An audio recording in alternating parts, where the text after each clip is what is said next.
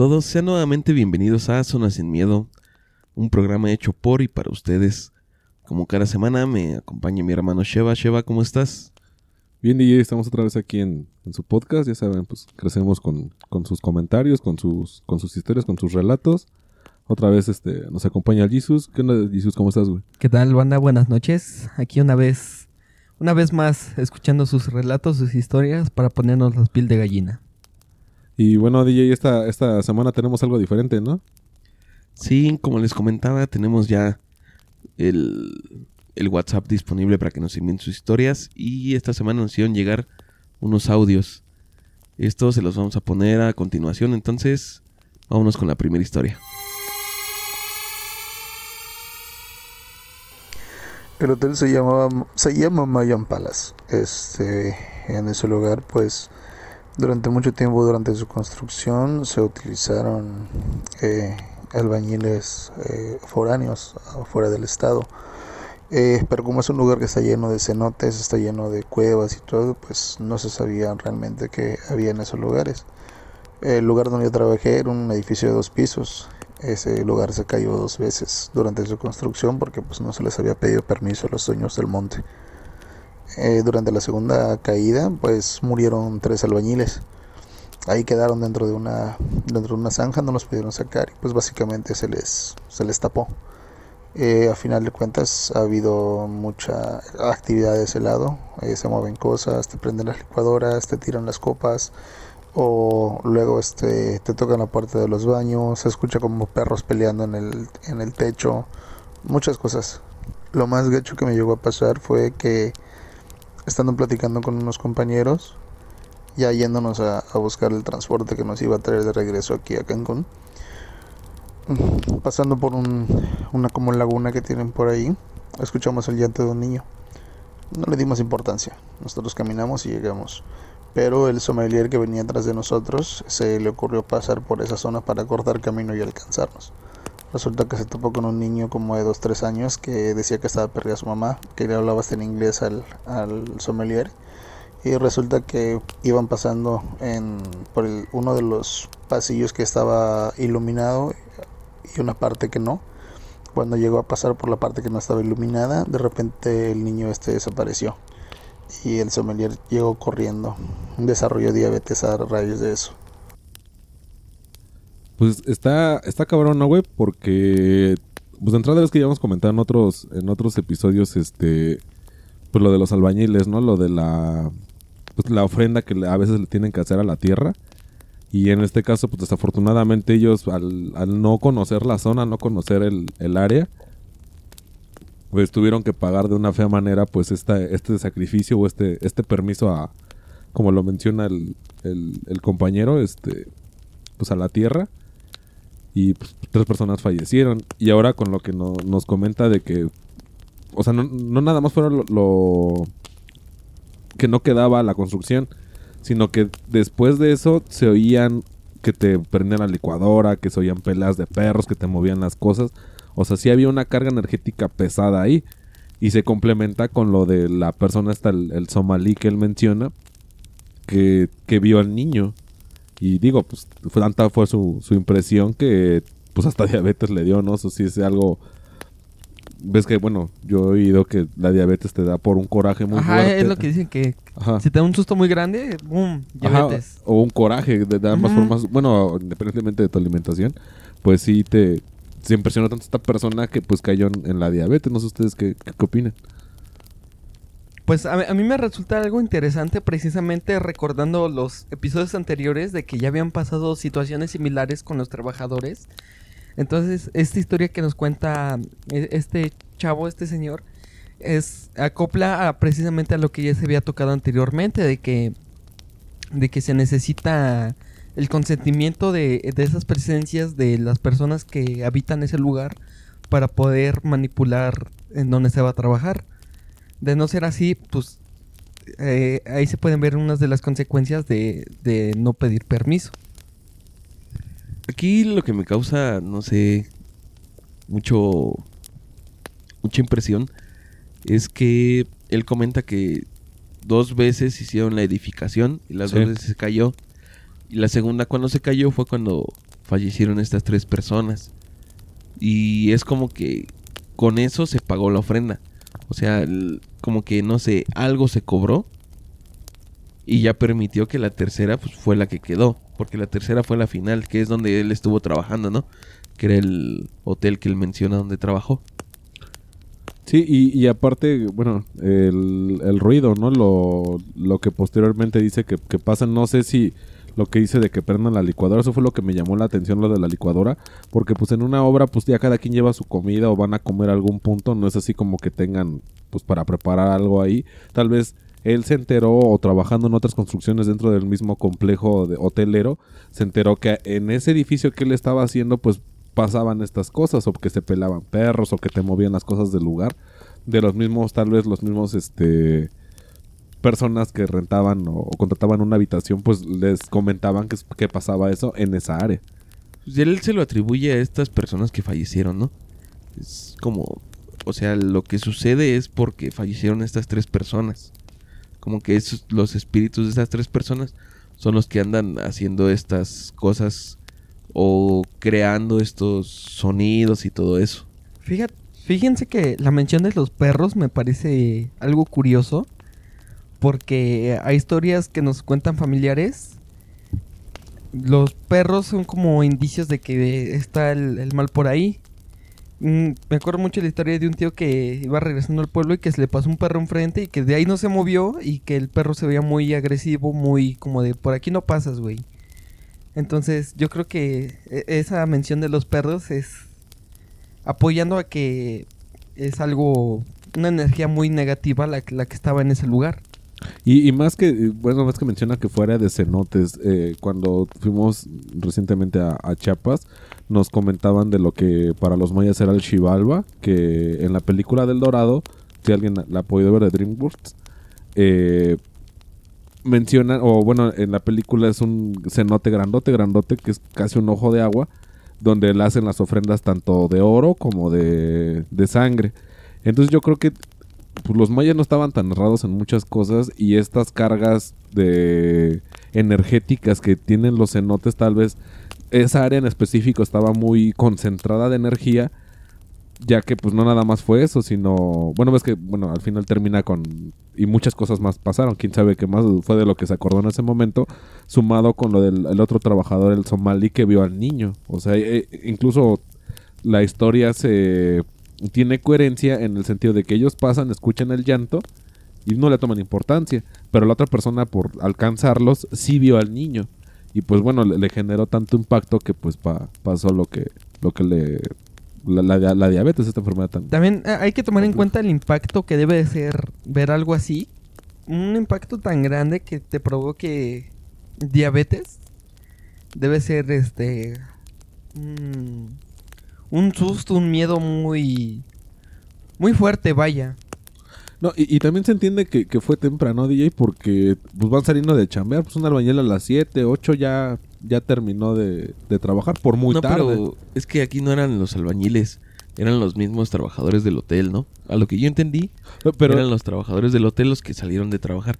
pero es que él dice que estaban en la construcción y que él donde, de hecho, o sea, lo menciona, que en, en la parte donde estaba trabajando él construyendo, que pasaba un transporte por ellos. Y que en ese trayecto fue cuando pasó esta persona y pues le, de bueno, que creo que hasta le habló en inglés, ¿no? El, el niño que para sí, eso comunicarse. también me causó mucha curiosidad. Porque a lo mejor falleció un niño extranjero ahí.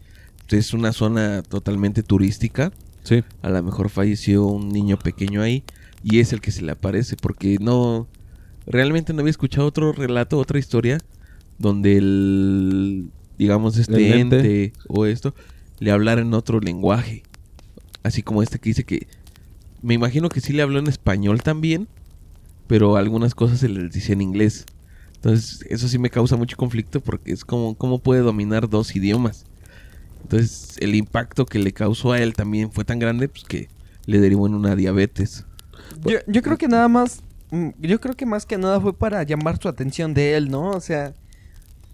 Suponiendo que estos entes pueden manejar cosas que nosotros aún no tenemos conocimiento ni entendimiento de ellas, puede ser posible de que lo haya hecho para llamar su atención, ¿no? O sea, creo que para ellos puede ser algo muy normal cambiar de lenguajes con tal de atraer a las personas hacia ellos. Eh, ah, bueno, ahorita que, que menciona ese güey eh, esto, me recuerda la historia de otro tío igual allá en el pueblo de mi abuela. Disculpe que sea tan reiterativo, pero pues es de, de donde yo conozco. Uno de mis tíos tiene esa facultad como de que se le aparecieran cosas. Y ahí en la casa que te digo que le menciona la casa chica, eh, tiene como un, un subnivel, como una bodeguita en la parte de abajo de la casa. Mi tío se quedaba ahí. Y una de las tejas estaba rota.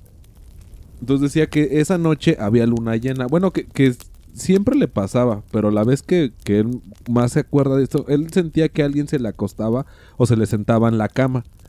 Pero él por miedo y como ya le habían pasado muchas cosas, pues no volteaba a verlo. Bueno, a, o sea, nada más sentía la figura y el peso, pero no veía qué era. Pero dice que esa vez que era luna llena, la teja le daba de frente a, esta, a este ente.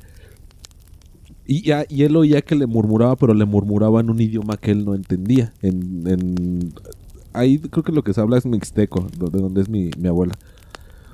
O zapoteco, no recuerdo. Pero que le hablaban en, en un dialecto. Dice que cuando, o sea, le habló tanto y de repente le dijo su nombre, le dijo Luis. Y ya volteó él así como de, pues, vaya, o sea, igual y es alza familiar y yo todo el tiempo dándole la espalda. Y dice que era una mujer, una mujer indígena, pero con un traje típico, pero todo negro. Dice, pero se veía el floreado del traje, bueno, de- de- del vestido, se veía muy bonito. Pero me dio mucho miedo porque la cara la tenía pálida, pálida. O sea, a pesar de que era morena, tenía un, tono muy pálido, muy azulado en la cara.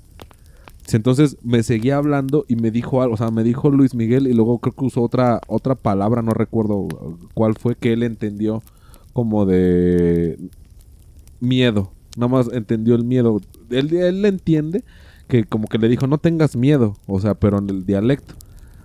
Él a la mañana siguiente pues le platicó a mi bisabuela que todavía vivía lo que le había, las palabras que llegó a recordarle de lo que le dijo esta persona. Y le dijo, no, hijo, pues es que por lo que dices o las palabras que estás diciendo, dijo que él- ella te venía a cuidar y que no le tuvieras miedo. Dice, eso era básicamente lo que, lo que te dijo, fuera de todo lo demás que te- el diálogo que te, que te haya comentado. Mm, volviendo al tema de los cenotes, sí se verificó que hacían muchos sacrificios en esos cenotes, lo que decía Sheva de Ashivalba, que, le- que este, ellos hacían muchos sacrificios en ese tipo de lugares, entonces sí, me parece lógico que se traigan ese tipo de energías a ese tipo de construcciones. Y, y es lo que más se ve, ¿no? Donde eh, aparecen historias más fuertes de presencias que les gusta molestar, hacer daños a, las personas que trabajan en ese lugar.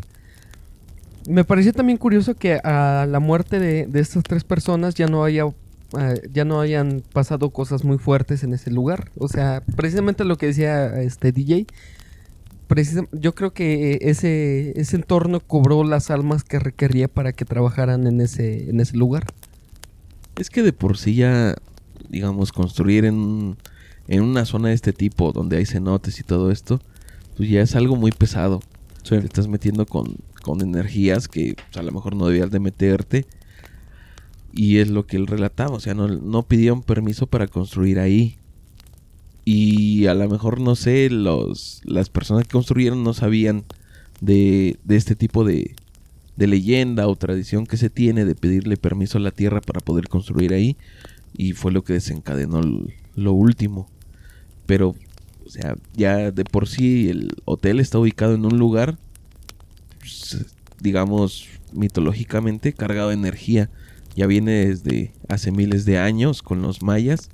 Y ahora con la construcción pues, se tuvieron que cobrar pues otras vidas para poder edificar. Entonces me imagino que en ese hotel pues, sí ocurren demasiadas cosas por la carga energética que, que conlleva. Y bueno, no si tengas otra, otra historia pues para, para continuar con, con los relatos. Sí, vamos a continuar adelante con la siguiente historia. Buenas noches. La verdad, no pensé en hacer esto, pero creo que esto le puede estar sucediendo a más personas y solo deseo encontrar una solución o forma de deshacerme de este problema. Todo comienza a inicios del mes de agosto del año pasado. Estaba ya a punto de entrar a lo profundo del sueño cuando siento una corazonada de que algo iba a pasar. Pensé que era frío o algún aire que pasaba, pero eso no es lo malo. Lo malo es cuando me quedé dormido. En mi sueño estaba en mi propio cuarto, pero estaba todo más oscuro y escuchaba voces que me llamaban. En mi sueño yo me veía en mi misma cama. De la nada apareció una mujer y se ponía encima mío. Me intentaba ahorcar y se reía. Yo, en mi desesperación, me desperté, pero no podía moverme ni hablar. Y aunque yo quería abrir los ojos, estos se me cerraban, como si algo quisiera que me volviera a dormir. Yo solo cerraba los ojos con más fuerza y en mi mente empezaba a rezar. Afortunadamente en ese momento sí logré volver a hablar y moverme. Lo primero que hice fue hablarle a mi madre y contarle todo. Ella solo me dijo que era una pesadilla, que rezara y me durmiera. Yo le hice caso y ese día dormí tranquilo y desperté normal. El problema fue que eso de la mujer me pasó frecuentemente durante los siguientes dos meses. Para ese entonces yo literalmente ya estaba acostumbrado y ya no tenía miedo. Lo malo sucedió que un miércoles por la noche, justo antes de dormir, volví a sentir esa corazonada, pero esta vez era más fuerte y tardé casi dos horas en poder dormirme.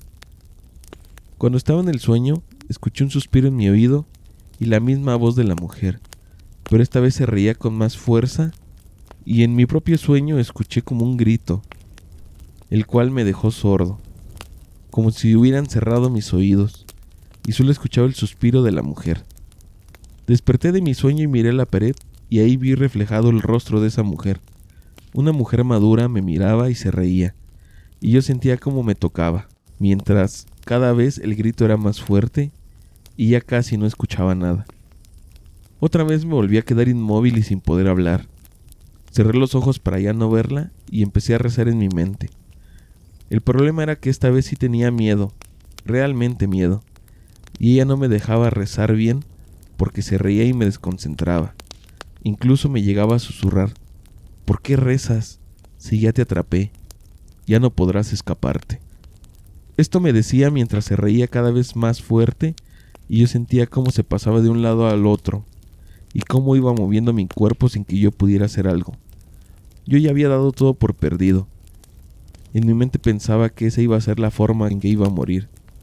Pero si iba a morir de esta forma, yo iba a luchar hasta el final. Volví a rezar pero esta vez con lágrimas ya en los ojos, y en cada rezo decía, La sangre de Cristo tiene poder, se rompen cadenas en su nombre. Después de eso le rogaba a Dios que me ayudara. De la nada la risa se empieza a ir, los latidos de mi corazón empezaron a bajar. Empecé a poder hablar de nuevo y podía mover mis pies. Luego empecé a mover todo mi cuerpo. Abrí mis ojos y esa mujer había desaparecido. Yo entré en un llanto profundo. Mi madre se levantó y me fue a ver. Me preguntó qué tenía. Le conté todo y me abrazó. Me echó agua bendita. Empezó a golpear la pared con una correa y a rezar. Yo en ese momento di gracias a Dios y no dormí en toda la noche. Si desean que les cuenten más historias, avísenme. Gracias. Híjole, pues está, está complicado. De entrada, no sé si... Es que, bueno, hay una cosa, la parálisis del sueño, pero lo que él vivió no fue una parálisis del Sí, sueño. porque él pudo reaccionar ante eso. No, fuera de eso, porque tú crees en la parálisis del sueño o cuando se te sube el muerto, que, que tú puedes o eres consciente de lo que haces cuando realmente, digo, a mí me ha pasado muchas veces, pero a lo que voy es que él incluso al despertar vio esa la imagen de la mujer. O sea, fue algo no no tal vez no tangible, pero sí que él graficó lo que estaba viviendo sí, y sí tuvo presencia. Ah, exactamente, sí tuvo un, un fondo la, la, aparición esta, entonces como tal parálisis no creo que haya sido, no sé tú qué piensas, DJ. Sí, yo siento que, que no, no lo soñó realmente todo lo que, lo que él piensa que estaba soñando le estaba sucediendo en, en la realidad. Como que tenía un ente ahí en casa y este ente fue el que le perturbó el sueño. Nada más que se aprovechaba de que yo creo que uno de los mayores momentos de debilidad en los humanos es cuando estamos dormidos. Sí. Entonces este ente aprovechaba eso para, para infundirle miedo. Yo he escuchado muchas veces que estos entes se alimentan del miedo y lo único que quieren pues, es causarte miedo para que ellos tomen más poder. Y entre más miedo tienes, más poder les das y les das la libertad de pues, hacer más cosas con, contigo y digamos como que tienen más poder para, para manifestarse. Ya pueden empezar a mover cosas o inclusive llega el punto en que te pueden agredir físicamente. Sí, el que en Estados Unidos le llaman los poltergeists, ¿no? O sea, los Ándale. que sí te dañan.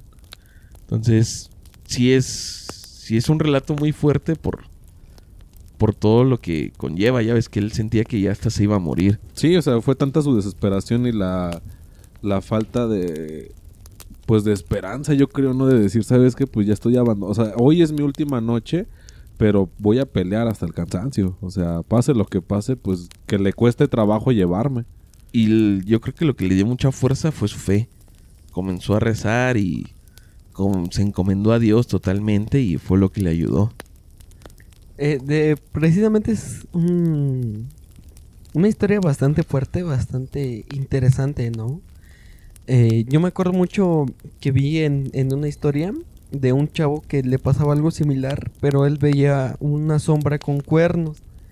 Entonces después de que se hizo limpias, después de que fueron a limpiar el lugar donde él se encontraba, este mismo ente lo vio por última vez, pero ya no sentía esa presencia agresiva. Lo que él recuerda es que se escucharon pasos y que sintió una mano muy larga en su espalda y que le dijo gracias. Entonces, yo creo que en este tipo de historias es un punto muy distinto a lo que creen haber visto y a lo que vieron, porque eh, en este caso de la historia se hizo algo tangible, algo que él pudo sentir y algo que él pudo ver, o sea, yo creo que de su mismo miedo, o sea, no pudo no pudo ser un sueño porque uno sabe cuando es, es eh, piensa de, oh, pues a lo mejor fue un sueño, ¿no? Pero él cuando se despertó siguió viendo esa presencia. Entonces, fue algo, para mí sería algo muy fuerte. Creo que de solo recordado me quitaría el, el sueño en las noches.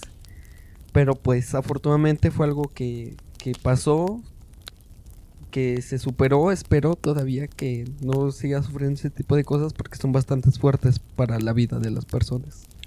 A mí algo que me llamó la atención también fue lo que hizo su mamá de empezar a golpear la pared con una correa. Ajá, sí. Yo me imagino que lo hizo porque él dice que vio a la, el rostro de esta el mujer en la pared.